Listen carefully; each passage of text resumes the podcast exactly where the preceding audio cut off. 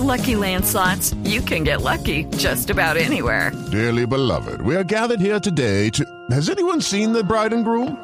Sorry, sorry, we're here. We were getting lucky in the limo and we lost track of time. No, Lucky Land Casino, with cash prizes that add up quicker than a guest registry. In that case, I pronounce you lucky. Play for free at LuckyLandSlots.com. Daily bonuses are waiting. No purchase necessary. Void were prohibited by law. 18 plus. Terms and conditions apply. See website for details. Los personajes, las historias, las anécdotas, las confesiones, las noticias, todos los temas puestos sobre la mesa. Aquí comienza Mesa Blue. Presenta Vanessa de la Torre en Blue Radio y bluradio.com. La nueva alternativa.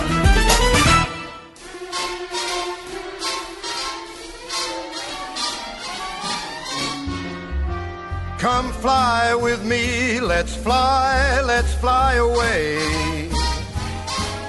If you can use some exotic booze, there's a bar in far Bombay. Come on and fly with me. Let's fly, let's fly away. Come fly with me, let's float down to Peru. In Llama Land, there's a one man band, and he'll toot his flute for you. Come on, fly with me. Let's take off in the blue. Once I get you up there, where the air is rarefied, we'll just glide starry eyed. Once I get you up there, I'll be holding you so near. You may hear all the angels cheer because we're together. Weatherwise, it's such a lovely day. Just say the words and we'll beat the birds down to Acapulco Bay. It is perfect for a flying honeymoon. They say, come fly with me. Come fly with me. Ven a volar conmigo. Eso es lo que estamos escuchando a esta hora en este domingo aquí en Mesa Blue. Esto es de Frank Sinatra. No lo pedí yo, no lo puse yo. Lo pidió y lo puso nuestra invitada a esta conversación. La gran María Cecilia Botero, perdón, María Cecilia del Socorro Botero. Mamá, aprovecho para regañarla en público. ¿Cómo se le ocurre ponernos esos nombres? Mira que todas somos tres mujeres y seis hombres, nueve hermanos. Cuando nacía una niña, ella se la encomendaba a la Virgen del Perpetuo Socorro. ¿Y a todas les puso socorro? ¿Cómo le parece? No. Y los niños se los encomendaba al niño Jesús. Entonces todos son Oscar Darío de Jesús, además paisas, entonces doble nombre, más eso, no caben. Por ejemplo, cuando uno viaja, ese pobre pasaporte, No. la gente lo mira a uno en los otros países como diciendo, finalmente, ¿usted cómo se llama? y por eso fue que una vez me, me, me agarraron en un aeropuerto, me confundieron con la mamá de un narcotraficante, una señora que se llamaba María Cadavid. Porque claro, para los americanos el nombre es el primero y el apellido es lo último. Claro, entonces el Cecilia del Socorro Botero No era, esa era otra señora. existía Cadavid. María Ah. Cadavid. María Sí. claro. María Cecilia del Socorro Botero, pero bonita su mamá, bien creyente. Divina Eso ella. sí, la tarea con el cielo la hizo perfecta. Porque ponerle uno nueve, a los nueve hijos, a los seis hijos, vincularlos con la Virgen del Socorro o con el Niño Jesús, Sí, es hacer bien la tarea. Tres niñas para la Virgen y seis niños para el niño Jesús. Claro que la niña María Cecilia del Socorro le salió necia, ¿no? Poquito. Inquieta, no digamos inquieta. necia, digamos inquieta ella. Hoy en día dirían hiperactiva la niña. No, hoy en ¿Sí o día le no? estarían dando pastillas para controlarla. Sí, sí, qué cosa tan tenaz. Un- y más cuando uno es de familia así numerosa, todos son necios. Eso no hay manera. Claro, porque tiene uno cómplice. Es un jardín infantil dentro de la casa, maravilloso. Entonces la, la que sufría era mi mamá, con tanto chino necio. Todos éramos muy necios. María Cecilia acaba de terminar una serie de presentación de su obra bonita pero complicada, muy exitosa, le fue súper bien aquí en Bogotá, muy divertida. La pudimos ver en la faceta de ella, que es una mujer muy bonita. No sé si es complicado o no, eso no lo va a decir ahorita, pero en una faceta de ella asumiendo roles de otras mujeres, el rol de la ex- de la esposa, de la empleada al servicio, de la mamá, etcétera. ¿Cómo le fue, María C? Cuéntenos. Pues bien, Vanessa, eso fue toda una experiencia interesante. Es muy chévere que uno a estas alturas de la vida, eh, después de tantos años de oficio, todavía tenga cosas que, que- que sean retos. Entonces yo creo que eso fue lo que más me llamó la atención. Porque desde hace unos años yo vengo con la idea en la cabeza de hacer un, un espectáculo yo sola y nunca me había atrevido porque me daba pánico pánico absoluto. Y Dago me llama, me entrega ese libreto y empiezo a ver que no es un monólogo, porque pues un monólogo soy yo con yo y son mis reflexiones, o es un cuento que arranca y tiene un desarrollo y termina, pero es el mismo cuento. No es un stand-up comedy donde uno tiene la posibilidad de improvisar, de interactuar con el público, si te equivocas no pasa nada.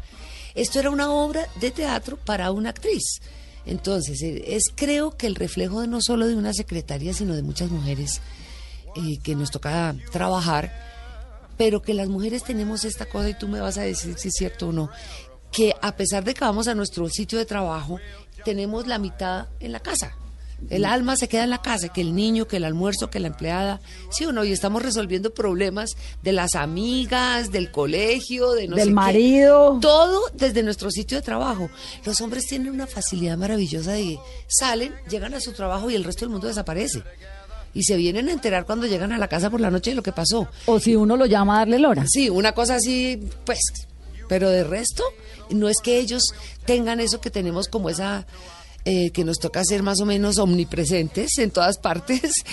Eh, entonces, como que las mujeres, esa es nuestra, no sé, nos toca siempre encargarnos de todo, solucionarle la vida a todos los que son el grupo familiar, por decirlo de alguna manera, y de amistades y todo. Entonces, un poco la obra es eso. Entonces, bonita pero complicada, ¿quién la escribe? Dago García. Dago García, sí. Y usted la monta, la eh, personifica. Sí, Pavel, Noviki y Anias fueron los directores. Y, mm, y no, pues yo me lancé, me lancé con mucho susto, con mucha angustia, pero me pareció un reto lindo, un, un ejercicio actoral muy interesante, eh, porque pues soy yo misma, pero que yo hable por teléfono y que la gente entienda quién me está llamando, por qué me está llamando, todo a través de mis respuestas. Yo me anoto ahí un gol para mí. Digo, Claro, lo hice bien, porque la gente toda entendió de qué se trataba y se reían. Y cada vez que sonaba el teléfono, todo el, el público trabajaba y decía, "Ay, fu- será fulano, será mengano, será el de no sé dónde. Entonces yo creo que fue un ejercicio bien, bien interesante para mí y para Son el público. más o menos siete mujeres, ¿no? No, soy yo sola, Pero son siete personajes con los que hablo por teléfono. Hablo con mi ex marido, con el acosador de la oficina, que le pido un favor, entonces no me los puedo quitar de encima después, con dos de los jefes, con mi amiga del alma, con mi hijo, con mi empleada. O sea, son siete, ocho personajes con los que yo interactúo a través de un teléfono. Bueno, ¿y cómo es, por ejemplo, cuando habla con el ex marido? Ay, Dios mío, pues imagínese. Siempre es lo típico, el que voy a recoger los niños y nunca llega. Y los pobres chinos con la maleta hecha y el tipo no va No, para matarlo. pa- ah, bueno, para matarlo. Matarlo. y ella desde la oficina Además, porque que se le metan a uno con uno, pero no con los con hijos. los hijos. Sí. Y hay muchos exmaridos que hacen eso, Sí. que dejan a los niños metidos. sí, Ay, lo recojo a las seis y son las siete, ocho, nunca llegó. Nada más les pintan los pajaritos de oro y todo. Bueno, ahí le les está llamando. planes. Mire, le entró una llamada. ¿Quién? y entonces, para Teresa Londoño, vicepresidencia de gestión, habla Teresa. Ay, Roberto, ¿qué quiere, hermano? Oiga, así es, ella, ella lo detesta, pero al mismo tiempo viste esas relaciones entre exmarido y, y exmujer en que él tiene su vida, ella también, pero que siempre está esa cosa por debajo de, perdón la expresión, joderse la vida. Sí, pero esa jodera vida es voluntaria o involuntaria. Usted Es- que tiene ex marido. pero nunca tuve problemas con él. ¿Nunca? Entonces, ¿de dónde se inspiró? Nunca. De ver a mis amigas cómo sufren con los exmaridos. Mira, yo creo que es un tipo de relación.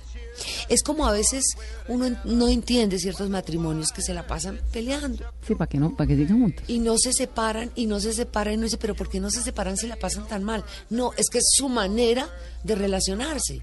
Es como que no pueden relacionarse de otra manera. Y eso le pasa a muchos matrimonios, o sea, o los que no hablan, cada cual hace lo suyo. O sea, eso es la manera. Cada cual escoge cuál es la manera que más le conviene. Terrible uno vivir peleando todo el tiempo. Pero hay gente que es así, incluso. Yo tuve, me acuerdo hace muchos años, una amiga que el marido le daba durísimo, la golpeaba, pero fuerte. Yo le decía, pero hermana, sepárese, vamos a la policía. No, no, no, no. Y hoy en día ya están viejos y todo, ya creo que ya no le pega al viejo, pero, Pero de todas juntos. maneras nunca se quiso separar.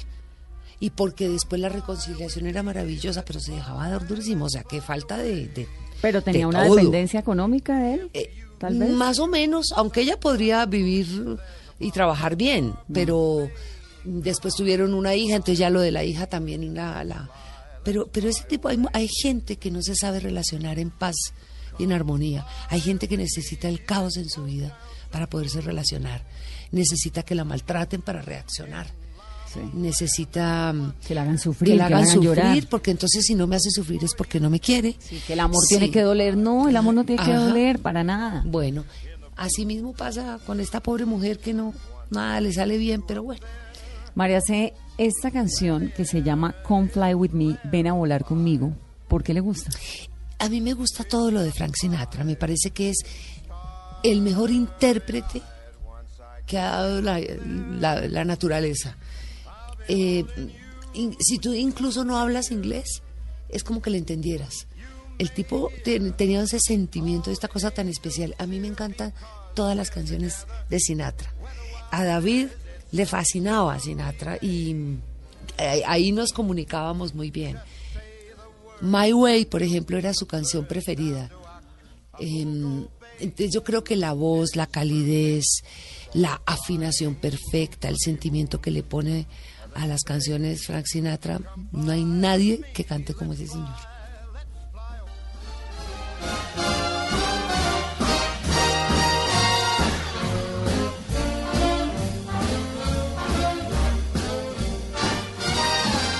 Once I get you up there where the air is rarefied, we'll just glide starry eyed.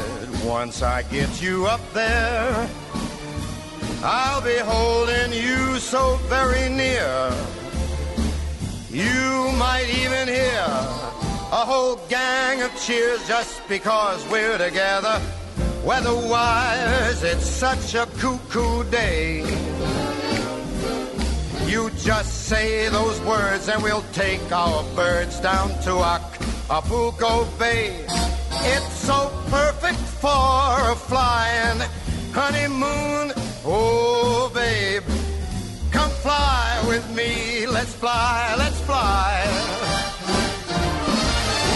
María Cecilia Botero esta tarde aquí en Mesa Blue conversando sobre bonita pero complicada su obra, sobre su historia, su carrera. Hablaba ahorita María Cecilia de David Stivel, que fue su gran compañero de la vida, ¿no? Hace 22 años falleció David. ¿Cómo te parece cómo pasa el tiempo? Y usted nunca se volvió a casar No, tengo una relación muy bonita con... desde hace 55 años. Vamos a cumplir 20. Es- La verdad, ¿qué, qué te puedo decir yo? Creo que soy una persona muy estable en ese aspecto. Muy estable. Realmente sí, yo me separé de mi primer marido, eh, me casé con David al año prácticamente, porque eso fue un amor así impresionante. Se murió David y a los dos años largos conocí a Mauricio y ahí está. Y si sigue así de bien, tiene novia para toda la vida. Novia de 20 años. Sí. ¿Por qué no se ha casado? porque se daña ese noviazgo. El noviazgo es delicioso. Yo a estas alturas de la vida ya sé lo que es estar casada, ya sé lo que es ser mamá, ya sé lo que es ser esposa. Me casé la primera vez a los 20 años y creo que me faltó tiempo de ser soltera y novia. Entonces ahora lo estoy haciendo con Y- un novio espectacular. ¿Viven juntos? No, ¿cómo se te ocurre? Si no, no, sin seríamos casarse, novios. ¿cómo van a vivir juntos? No, pero ni más faltaba. ¿Cómo va a preguntar eso, por Dios? Él en su casa Qué, qué y impertinente estoy siendo, perdóname. Parte de la cosa es, eh, es eso, es que cada uno tiene, mejor dicho, Mauricio tiene una vida muy llena de cosas. El, el tipo no tiene un minuto para nada. Y yo más o menos también. Y nunca coinciden. Entonces es muy difícil. Nosotros para vernos tenemos que hacer realmente agenda ¿Cuándo nos podemos ver qué día, a qué horas y en dónde, más o menos? Porque es muy complicado. Él hace mucha cosa. Mauricio es investigador económico, escribe para portafolio, tiene asiento en juntas directivas aquí en Bogotá, en Medellín, en Cali, eh, hace el noticiero de Claro, eh, mejor dicho, de todo, no hay tiempo. Y yo, pues también soy un poquito ocupada, entonces pues la cosa se hace complicada. Entonces nos, nos vamos, nos vemos, vamos de viaje, los puentes o algo para poder estar tranquilos y, y poder disfrutar de ese noviazgo ¿Pero de no te 20 parece muy años. rico eso? A mí me parece el estado ideal el noviazgo. Yo también tengo un noviazgo con mi marido y dos hijas. Delicioso. Uy, dos hijas de ese Sí. noviazgo. Bueno, Dos yo, hijas de ese noviazgo. yo por suerte ya mi hijo tiene, mi bebé tiene 30 años, o sea que ya ese pedacito, ahora está, esperaré los nietos, será. Oiga, María C. y se creció Mateo. Ay, sí, qué impresión. Es que además uno piensa en Mateo y piensa en ese niño chiquitico Sí. que todo Colombia vio tan Sufrir pequeño, tanto, sufrir con ese dolor de la muerte de David Stiebel. Eh, Intentó ser actor y no le gustó. ¿Y cómo está? ¿Qué hace Mateo? Él es director de cine, estudió dirección de cine y tiene una productora con unos amigos y mm, trabaja para quien lo llame, como digo yo, donde esté el trabajo, ahí está. Es muy juicioso. Es ¿sabes? juicioso, le ha ido Sí, bien con bien. la juventud, todo. Bueno, ya no Sí. está tan adolescente, Pues ya ya 30 tiene años. 30. Pero ¿usted cómo le fue con la adolescencia de Mateo? Muy bien, ¿sabes? Yo siempre digo que tuve mucha suerte porque Mateo no me dio problemas de nada, afortunadamente. Fue tal vez también porque todo el tema del- del- de la enfermedad, la muerte del papá nos, nos convirtió en un par de cómplices muy especiales. Yo no te voy a decir que soy la mejor amiga de mi hijo, porque eso es mentira. Eso, ninguna mamá es la mejor amiga de sus el hijos. mejor amigo está en la calle. Exactamente. eh. Ahora, sí tenemos una relación muy de confianza, muy chévere. Y nos volvimos de verdad parceritos, como dicen, muy amigos y hacíamos planes juntos. Y eso hizo que de verdad hubiera confianza y hubiera. No hubiera necesidad de que él fuera un niño rebelde para llamar la atención, que es en últimas lo que le pasa a la mayoría de los adolescentes. Sino que realmente ahí estaba y, y lo hice. Yo creo que hice un buen trabajo porque el chino es chévere.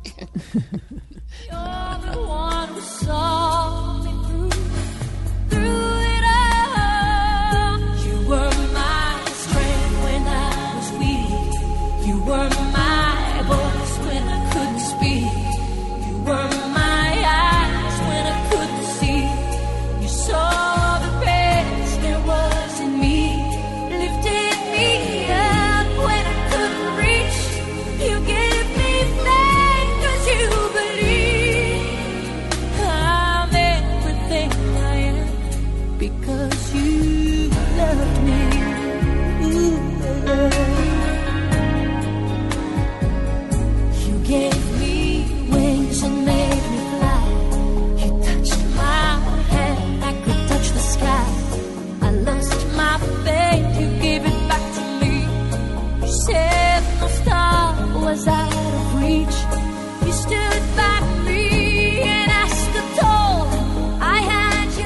el Dion, Because You Ay, Love Me, bonito. porque tú me amas. Mira que, que se supone que esta canción es escrita como a Dios o a Jesús, una cosa así. Pero pues eso lo supe mucho después.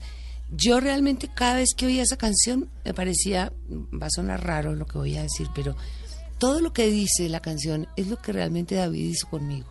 Oh. me, mm, me dio confianza y me hizo creer en mí. O sea, yo nunca me habría atrevido a, a cantar, bailar, a mostrar mis piernas, mi cuerpo, todo si no hubiera sido por porque David realmente me ayudó a creer mucho en mí. Yo María antes Cecilia, siempre era se le acaban de aguar los ojos. ¿Sabe qué me parece eh, increíble, María Uf. Cecilia? Que después de tantos años usted tenga semejante amor. Pero es que Vanessa, fue una relación, yo digo que perfecta, ¿no? Em, y cuando él se murió, pues yo me quedé con todo ese amor ahí. ¿Cómo lo iba a gastar? Uno, a uno se le gasta el amor cuando la relación se gasta. Uno se le gasta el amor en las peleas, en las discusiones, con los conflictos. Pero cuando él se murió, el amor estaba intacto. Entonces ahí, ahí está. No puedo, no, no, no supe. O sea, ¿qué, qué puedo hacer? Ahí está. Ahí lo que pasa es que lo guardo en un cajoncito y en momentos como este a veces el cajón se abre y sale, pero es así, o sea, yo no tuve motivos para para para no quererlo, motivos para dejar de quererlo, no soy de esas mujeres que a veces agradecen que se les haya muerto el marido, porque te digo, hay, hay seres así. Yo tengo conocidas y amigas que decían, tan de buenas usted. Y yo les decía, por Dios, no digan una cosa de esas. qué dolor. Por amor de Dios. Pero porque tenían una relación asquerosa con su marido y le, hasta le digo, uy, ojalá que se le pasara algo, que tuviera un accidente. Ay, Te no, lo no, digo no, porque me lo decían. Yo les decía, no hagan eso porque el día que les pase eso, ustedes no saben el vacío y, y lo difícil que es una cosa de estas. Entonces yo creo que a mí me pasó eso. Me que quedé con el ahí amor guardado con todo en el el amor cajón. guardado sin poderlo gastar. Y ¿Cómo por eso le gusta tanto esta canción. Sí, dice todo. O sea, es una canción que yo digo que si yo escribiera una canción para David sería esta. You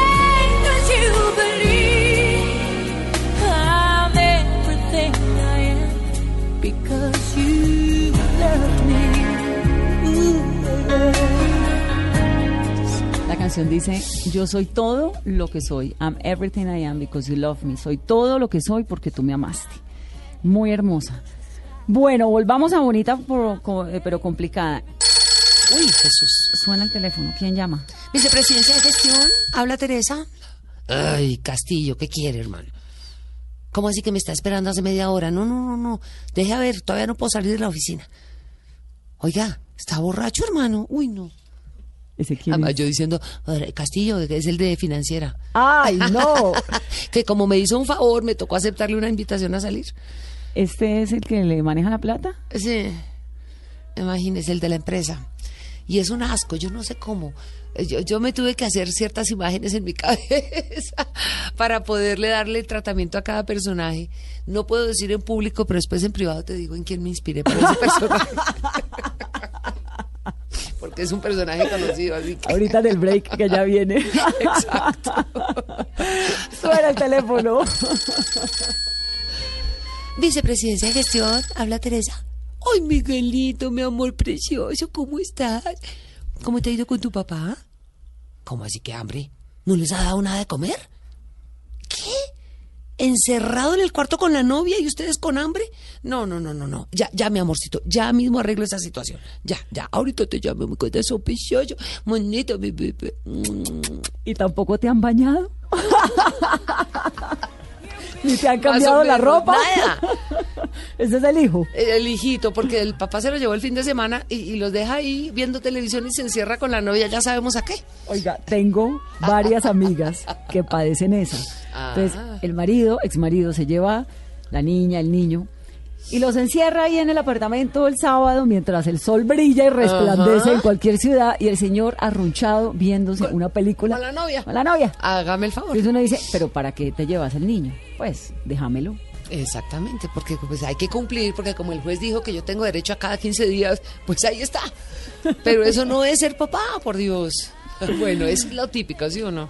María C. nunca le buscó reemplazo a David como figura paternal para Mateo. No, de hecho, mira, em, va a sonar un poco, yo soy un poco, ¿cuál será la expresión? Goda en ciertas cosas. Em, cuando yo empecé mi noviazgo con Mauricio, pues Mateo tenía 12 añitos, 11, 12, no, ya no me acuerdo, y nunca, en todos los años que yo Mau- Mauricio nunca se quedó en mi casa, salvo un par de veces cuando Mateo estaba en Londres estudiando. Porque yo no sé, a mí la imagen de que el niño abriera la puerta de mi cuarto en la mañana y me encontrara con otro señor, a mí eso me, me perturbaba de tal manera que yo decía no. Además, esa era la casa de Mateo. Y a él había que respetarlo. Y así sí, gracias a Dios Mauricio es un tipo súper inteligente y pilo y siempre entendió eso. O sea, no. adem- además, Vanessa, tú eres mamá. ¿Tú te imaginas un tipo que nada que ver diciéndole a uno cómo debe educar a su hijo? No, además a uno nadie le garantiza que esa relación vaya a durar 20 años. Por eso, sí. Uno, a, Hoy lo- en día uno ya- a los dos años uno dice, bueno, va a durar tres, a los tres, bueno, va a durar Exacto. cuatro, pero ¿qué tal que no? Entonces en 20 años termina uno metiendo cuatro papás a la casa. No, Mm, no, no, sé. no, no, no, no, Yo soy igual de goda. Yo en eso, y, y creo que la salud emocional del hijo es lo más importante en esos momentos. Uno ya está grande, uno ya pasó por todo, pero uno no puede crearle a los hijos esas situaciones emocionales confusas que le molesten. ¿Usted imagina, verdad, que el niño abra la puerta y un señor ahí acostado? ¿Dónde estaba? ¿Debería estar el papá? Sí, no. sí, sí. No, gracias. Yo soy goda, seré conservadora, todo lo que quieran, pero, Pero- no. pero es el respeto por mi hijo es primero que todo. Vamos a hacer una pausa, pero ya regresamos en esta conversación con María Cecilia del Socorro, Botero Cadavid, María Cecilia, María C, bonita pero complicada, a quien me habló.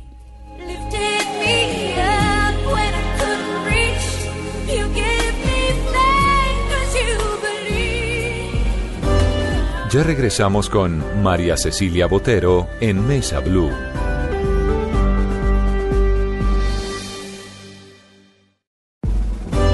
Continuamos con María Cecilia Botero en Mesa Blue.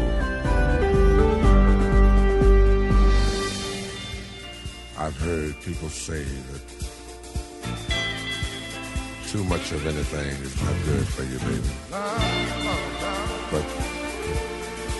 I don't know about that. As many times as we've loved and we've shared love and made love,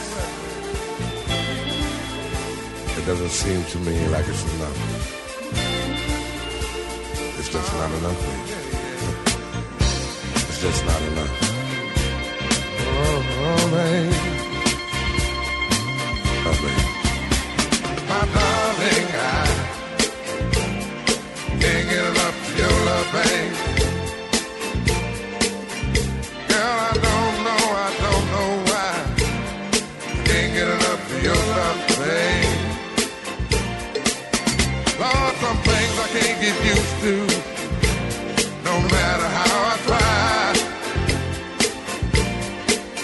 It's like the more you give, the more I.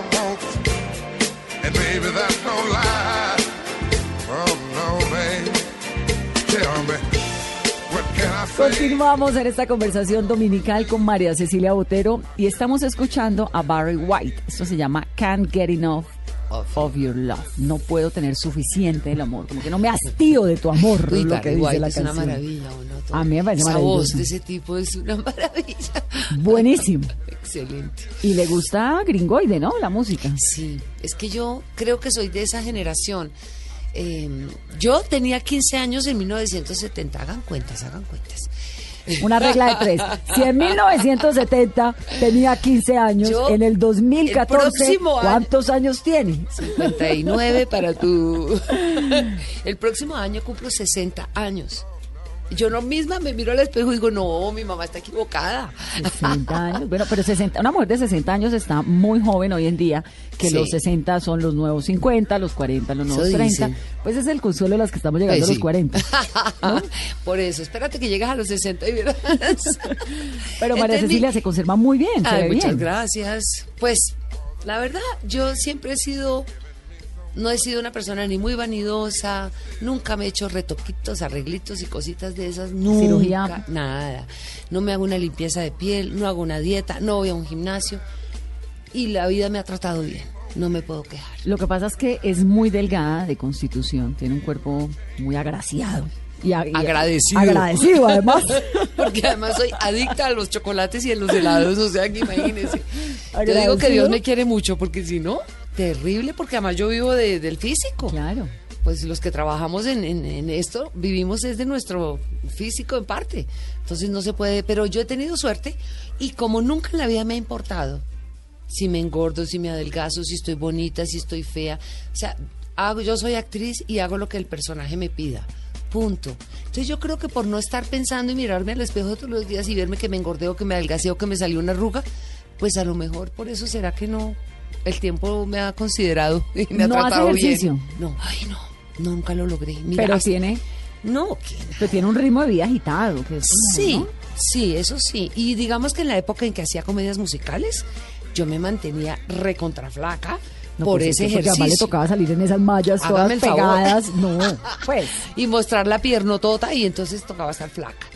Pero hoy en día, yo, yo, o sea, de verdad yo veo un gimnasio y cruzo el andén, paso por la acera, no ahí sea que me entren obligada, no me gusta el ejercicio y yo, entonces el médico me insiste que tengo que sudar, me dice el otro día, tiene que sudar, María C, tiene que sudar. Digo, bueno, pues voy a un sauna.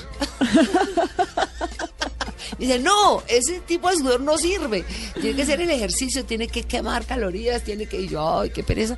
Pues me compré una tal elíptica. Estuve juiciosísima como dos semanas seguidas y cada día que llego, a mí se me olvida que la tengo. Y me doy cuenta, me acuerdo cuando yo estaba entre la cama, digo, ay, hoy tampoco hice ejercicio, qué pereza. Sí, pero hay que hacer Hay que ejercicio, no hacer. sigan ese No, mal ejemplo, por yo- favor. Este programa, yo parezco a veces como una oda a la vagancia, diciéndole a la gente, burlándome del ejercicio y todo, pero es que yo soy igual, yo no he podido con el ejercicio.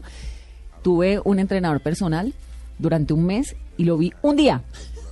Un día. Y ese señor me puso a hacer tijeras y baja y suba y abdominales Ay, y trote y no sé qué. Mire, yo le juro que a los 17 minutos me iba desmayando. Yo le decía, no, o sea, qué pena, me va a dar un ataque. No, no puede hacerme esto.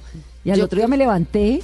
No me podía ni pelo. mover, me dolía la cabeza, me dolía todo. Yo parada de las 3 y media de la mañana, dije, no, no, no, ¿qué es esto? No. Yo creo que el ejercicio es, pues, todos Ay, deberíamos hacer algo. Seguro, pero tratemos aunque sea de caminar, pero la verdad es que también hay es como todo, al que le gusta el chocolate y al que no le gusta, al que le gusta la carne y al que no le gusta, al que le gusta el ejercicio y al que no le gusta. A mí no me gusta.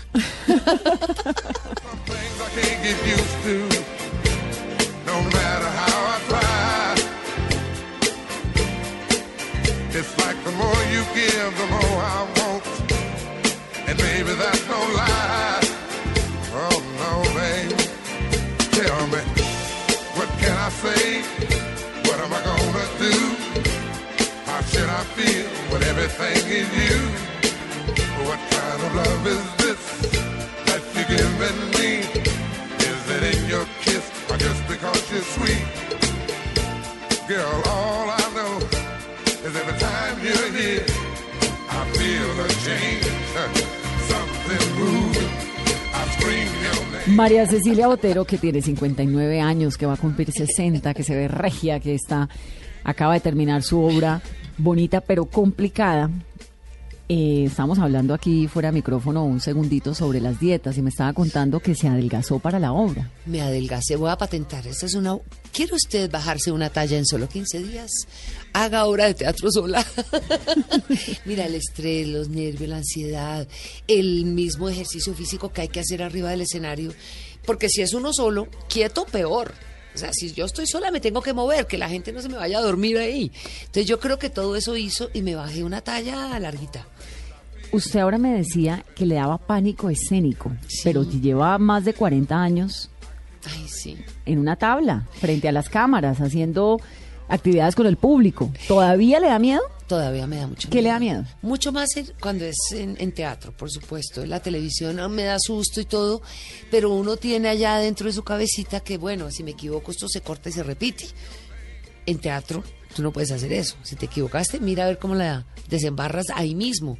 Tienes que utilizar la rapidez mental para ver cómo sales del rollo. Entonces, como que esas cosas, dos días antes de- del estreno empiezo a soñar que yo entro al escenario y mi mente está en blanco y no sé qué decir.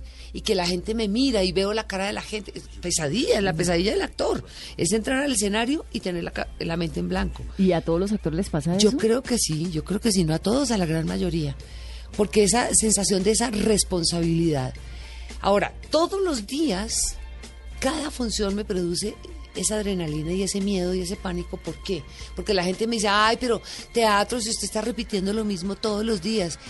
Es sí y no, porque cada día la gente que va es diferente. Entonces es un estreno. Esa gente que va hoy no la ha visto, no la vio ayer. Por lo tanto, para la gente que va es un estreno. Es la primera vez que la ve y debe ser impecable, igual todos los días. Entonces da ese mismo sustico todos los días. ¿Y tiene algún ritual de tranquilidad, algo que hace antes de sí, subir hago- a escena? Sí, tengo que...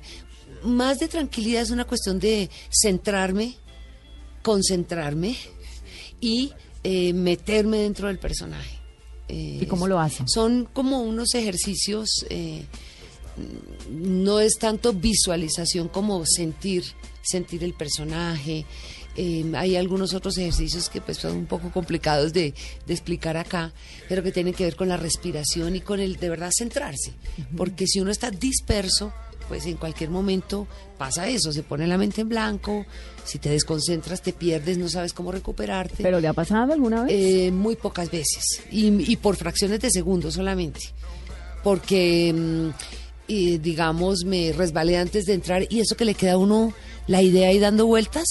Y, y si uno le para bolas a esa idea que se quedó ahí, se desconcentra y se sale. Ay, qué susto. Eso es muy complicado, entonces mantener la concentración y para eso pues uno tiene eh, en el teatro muchos ejercicios. Le entra otra llamada telefónica a María Cecilia a esta hora.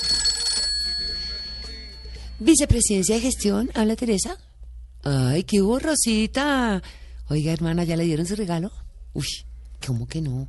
Ese jefe suyo sí es que es mucho falta de todo, hermana. Día a la secretaria no decir uno al año. Un hito. Así que Rosita ya sabe qué va a hacer con el próximo tintico que le pida, ¿no? Ya sabe. ¿Esta es quién? Mi, mi amiga de la oficina. Que se enreda con su ex Que termina después enredada con mi ex marido y no me cuenta, que es lo peor. Ay, no. Entonces, cuando yo llamo, cuando mi Miguelito me llama a contarme que, que está con, con hambre y lo llamo al tipo y nunca contesta, siempre tiene el celular apagado. Eso también es típico de ellos, ¿sí o no? El ex marido. Eh. Siempre el celular. O no Siempre. contesta. O no contesta porque apenas ve que es uno, ah, tum, lo- le cortan la vaina. Entonces, ahí, cuando el niño me dice que está encerrado con la novia, no sé qué, cuando finalmente le digo al niño, pero, ah, porque entonces llamo a la novia. Y resulta que no, que esa novia no, Ya no no, es. ya no es, y que ahora está con el, la porquería de Castillo. El de la financiero. novia. Sí, el financiero. Entonces, eh, ¿cómo así que no? Entonces tiene otra novia, yo no sé. Y el niño es el que me dice, mamá, si tú conoces a, a esa. Y me la pasa, y es Rosita, mi amiga. No, de ataque. O sea que imagínate de ahí en adelante. ¿Alguna vez Ya la relación y la amistad. No, gracias a. Dios. No. Pero así él sea mi ex marido, ella siendo mi mejor amiga, si va a tener algo, cuente, hermano. No, y es que uno no quiere que la amiga de uno se meta con nada que sea ex de uno. uno, qué no, jartera. no, no, no, no, habiendo tanto hombre por ahí suelto en el Sí, planeta. y ahí- Eso, entrelazarse, esas mezclas ahí emocionales. No, yo soy igual, a mí eso no me No, gusta. además que uno le ha confiado cosas A la- secretos, Ay, no, no, no, no. intimidades a la mejor amiga acerca del personaje. Yo tengo ¡Qué una amiga que tiene una frase buenísima. tengo una amiga que dice, lo mejor que puede hacer uno es hablar muy mal del marido. No puede decir que el marido es Ay, mal para que no se metan con él, Que el marido le pega a uno, que lo maltrata, que es malo en la cama, malo, para mejor dicho, pésimo, tacaño, para que nadie se lo toque. Exacto, yo creo que sí, esa está buena la idea.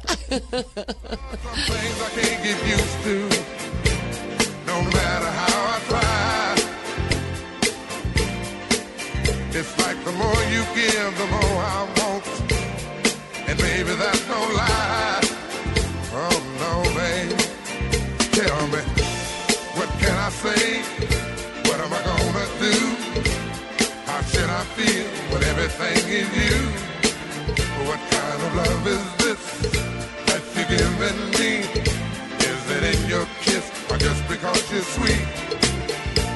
Girl, all I I feel a change. Something. I scream your name. Look what you got to do it, darling. I.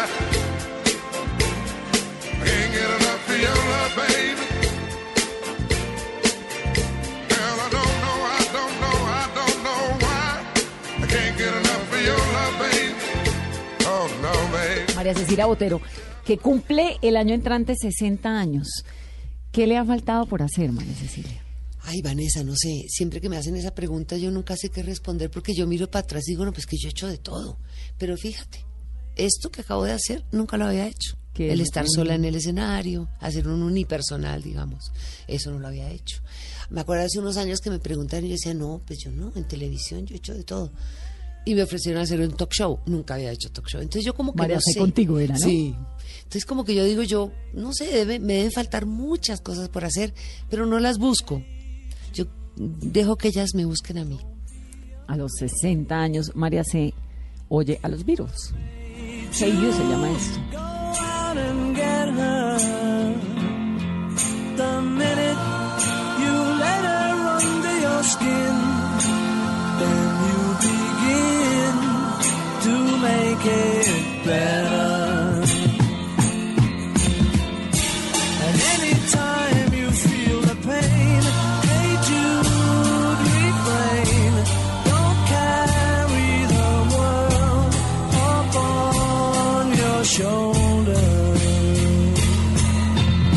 ¿Por qué le gustan los Beatles?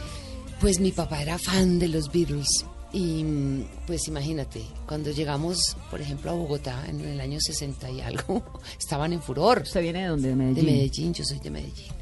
Y mi papá era un fanático de los Beatles, le fascinaban. Entonces como que aprendimos, porque según mi papá, en esa época de lo decía y tú, y fíjate tú hasta razón, tipo decía que esos tipos iban a, a cambiar la historia de la música en, el mundo. Y evidentemente así fue, la cambiaron. Y evidentemente lo la hicieron. música es antes y después de los Beatles.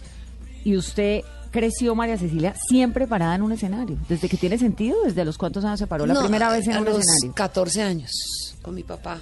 Eh, además de, ¿cómo te digo yo? No, no iba preparada, yo lo estaba acompañando a Manizales a inaugurar el Teatro Los Fundadores.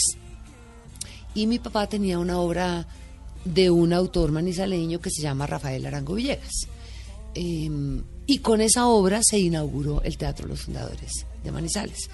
Yo me fui a acompañarlo y resulta que una actriz no llegó porque hubo un derrumbe y se había venido por tierra, hubo un derrumbe y la actriz no llegó. Entonces, dos horas antes, mi papá me dijo, mija, usted me tiene que ayudar, me tiene que salvar. Me entregó un libreto así enorme. Yo lo que pasa es que había visto la obra muchas veces y Dios me premió con una memoria privilegiada. Y no me preguntes cómo, salí, Hice la obra. hice la obra. A los 14. 14 años. ¿Antes de eso nunca? No. ¿Por qué? En el Viniendo de una colegio- familia de artistas. Pues porque mi papá no, no, mi papá, por ejemplo, en esa época que te digo, él no estaba dedicado a eso. Mi papá era un amante del teatro, un estudioso del teatro, pero era un señor ejecutivo de la IBM y después de Berkshire. Entonces, él- eso era una cosa como, Como al ladito. Exacto, como era hobby. su hobby. Sin embargo, siempre participaba en los festivales de teatro del Teatro Colón, que en esa época se hacían hoy en día, qué lástima que no. Eh, y era conocido como un hombre de teatro, pero de esa manera. Mi papá se vino a quitar el Everfit, como digo yo, y la corbata cuando yo me Ya metí a hacer televisión. Él como que le dio envidia. Yo siempre le digo, le decía, papá, usted le dio envidia de su hija, diga. Y, y en última sí, como que finalmente dijo, yo toda la vida que- he querido hacer eso, pero era en una época era mal visto. Incluso cuando yo empecé a hacer televisión, las actrices todas teníamos fama, ya sabes de qué. ¿No? Entonces era como que, como una actriz, guay, no, qué horror, esas mujerzuelas y todo lo demás. Y los tipos todos eran, mm, ¿cómo se dice? Gays o como se diga. O sea, la fama que tenía este medio era terrible. Entonces era muy difícil que una niña decente. Bueno, que sea gay no es terrible, pero entiendo La fama, digo, diciendo. que la fama era mala. fama Exacto. solo por participar en la televisión. Es- que era un porque además- es decían, de la menos, televisión. porque además en esa época, hoy en día, todos entendemos que la gente gay es una gente absolutamente igual, común y corriente. Sí, pero había un en esas épocas, el que saliera, como decía un tío mío, país, ese muchacho no ha salido del escaparate. El que saliera del closet, como dicen, era tildado de, no sé, horror, no sé, eran Sí, cosas muy había feas. una- un señalamiento social mucho más contundente del de Exacto. hoy en día. Entonces, pues finalmente hice esa, esa salida a- en teatro y de ahí en adelante como que dije, me va a tocar como que me guste esto. Pero yo estaba chiquita, estaba 14 años, a los 15 años ya eh, hice la película María y ahí arranqué mi profesión. Ahí arrancó en forma y decidió que lo suyo era el arte. Aun el cuando teatro. intenté estudiar antropología, ¿te acuerdas que te conté la vez Sí, sí, pasada? sí, sí, sí. Pero no, finalmente esto era lo mío. ¿Cuántos semestres de antropología alcanzó a hacer? Cuatro. Cuatro nomás, Cuatro son dos años. dos años. Pero la situación económica familiar, porque mi papá había dejado todo, se había metido de, de productor de televisión, en esa época se licitaba, eh, licitó un espacio y le dieron un maravilloso espacio los sábados a las once y media de la noche. Eso significó la quiebra absoluta. Entonces estábamos pasando una situación económica muy complicada en mi casa y eso fue lo que me obligó a tomar la decisión de... Ahí tuve que decir que quiero ser antropóloga o actriz. En este momento, como actriz, gano buena plata. Como antropóloga, creo que no me va a ir muy bien. Y la necesidad era la necesidad, pero hoy en día le agradezco a Dios que me haya puesto en el camino porque, Eso porque creo vida. que tomé la mejor decisión, sí. No me imagino yo haciendo otra cosa. No, es que además eh, su imagen, lo que usted transmite, lo que habla, como es, uno, lo único que ve María Cecilia Botero es una actriz y buena. Ay, gracias. Ahí le está sonando el teléfono otra vez a Teresa. ¿Y ahora quién será? Vicepresidencia de gestión, habla Teresa. Doctor, Ay, la, la tabla, mm, eh, ¿usted quiere que le actualice la tabla, qué? Representativa del data FX. Bueno, señor, sí, en dos minuticos se la llevo. ¿Y esa vaina qué será? ¿Qué hago? Rosita, ¿usted sabe qué es la tabla representativa del data FX? No. ¿Qué hago? Me, me encargaron ese trabajo. Guay, Castillo, el de financiera. Uy, no, hermana, qué asco, ese tipo es un horror. ¿Cómo que por qué? A mí me lo ha pedido por ahí cien veces, hermana. Y donde le quede debiendo un favor, así que no me lo vuelvo a quitar de encima. O sí, cuando literalmente lo tenga encima. Así que no.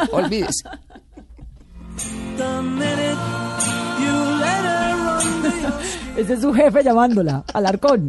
Alarcón, pidiéndome que le actualice la tabla representativa del data FX. Y Rosita es su amiga, Del alma, sí. Y ella es la que me aconseja que llame a Castillo. que y Rosita se me termina, todos los problemas. Rosita termina enredada con su ex marido. Exacto. Castillo es el financista de un la asco. empresa, que es un tipo así, ¿no?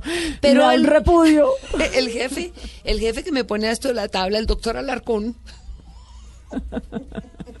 em, termina, bueno, porque es que, es que los jefes a veces son terribles. Ella va a pedirle un favor y termina Enredada con enredada con él. Y ella llega convencida de que ya tocó el cielo con las manos, ¿no? Me- Mejor dicho, este, este es el hombre de mi vida. Eso pasa mucho. Ajá. medios. Bueno, y le quiero preguntar sobre eso. Bueno, usted literalmente se enredó con el jefe. Sí, eso sí, pues de entrada, ¿no? De con entrada. David Stivel, que era el Era más jefe. famoso del momento. Y entonces, Sí. pero eso es así. El mundo del teatro, de la televisión, tiene muy, muy mala fama en algunos, para algunas personas. Entonces creen que para subir, para ascender, sobre todo cuando se es joven, cuando se es bonita, tiene que tener, terminar enredándose por ahí con alguno. Pues yo no sé si habrá algunas, y dicho, yo no sé, no, yo sí sé que hay algunas que tienen que recurrir a eso. Yo, gracias a Dios, nunca en la vida he tenido que recurrir a ninguna de esas cosas para lograr lo que, lo que he querido hacer. Todo me lo he ganado, como dicen, a pulso. Y, y a punta de, pues va a sonar un poco arrogante, pero y a punta de trabajo y talento, De porque ¿qué, qué hacemos? Pues si no, no, no llevaría los años que llevo en esto. Es que es el camino más sostenible, porque el otro es muy efímero. Así y como hay dicen. mujeres a las que les puede funcionar de entrada, ¿no? Obviamente el Pero- tema de los atributos, pero no es eh, la consolidación de un camino sólido, no. Y además esto es un colador. Yo en estos cuarenta y tantos años he visto pasar y pasar y lo que queda es poco. El colador, eso sigue. Hay muchos actores, muchas actrices que son de una sola em, novela o de un solo programa porque cuando quieren hacer otra cosa se repiten porque no son actores, son ellos mismos Actuando. actuando. Entonces, cuando tienen que hacer un personaje diferente, ahí es donde el director dice, no, pero no, Se le no. sale igual al que- otro. Exacto.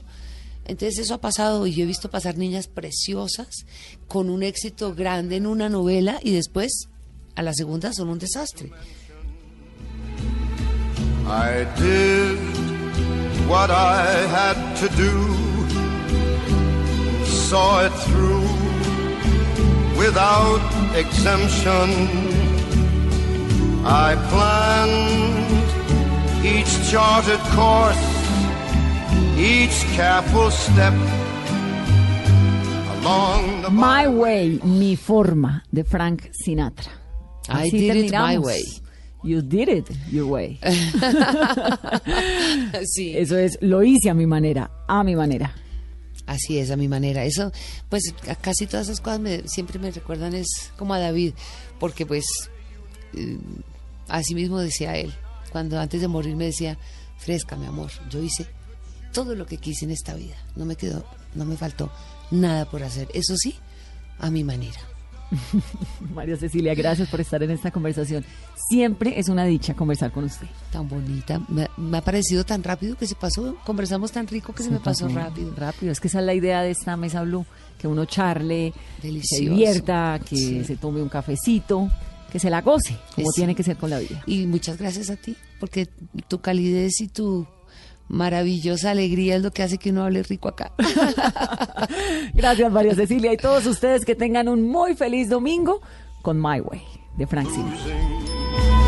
And now, as tears subside, I find it all so amusing to think I did all that and may I say, not in a shy way. Oh no, oh no, not me. I did it my way. For what is a man? What has he got? If not himself, to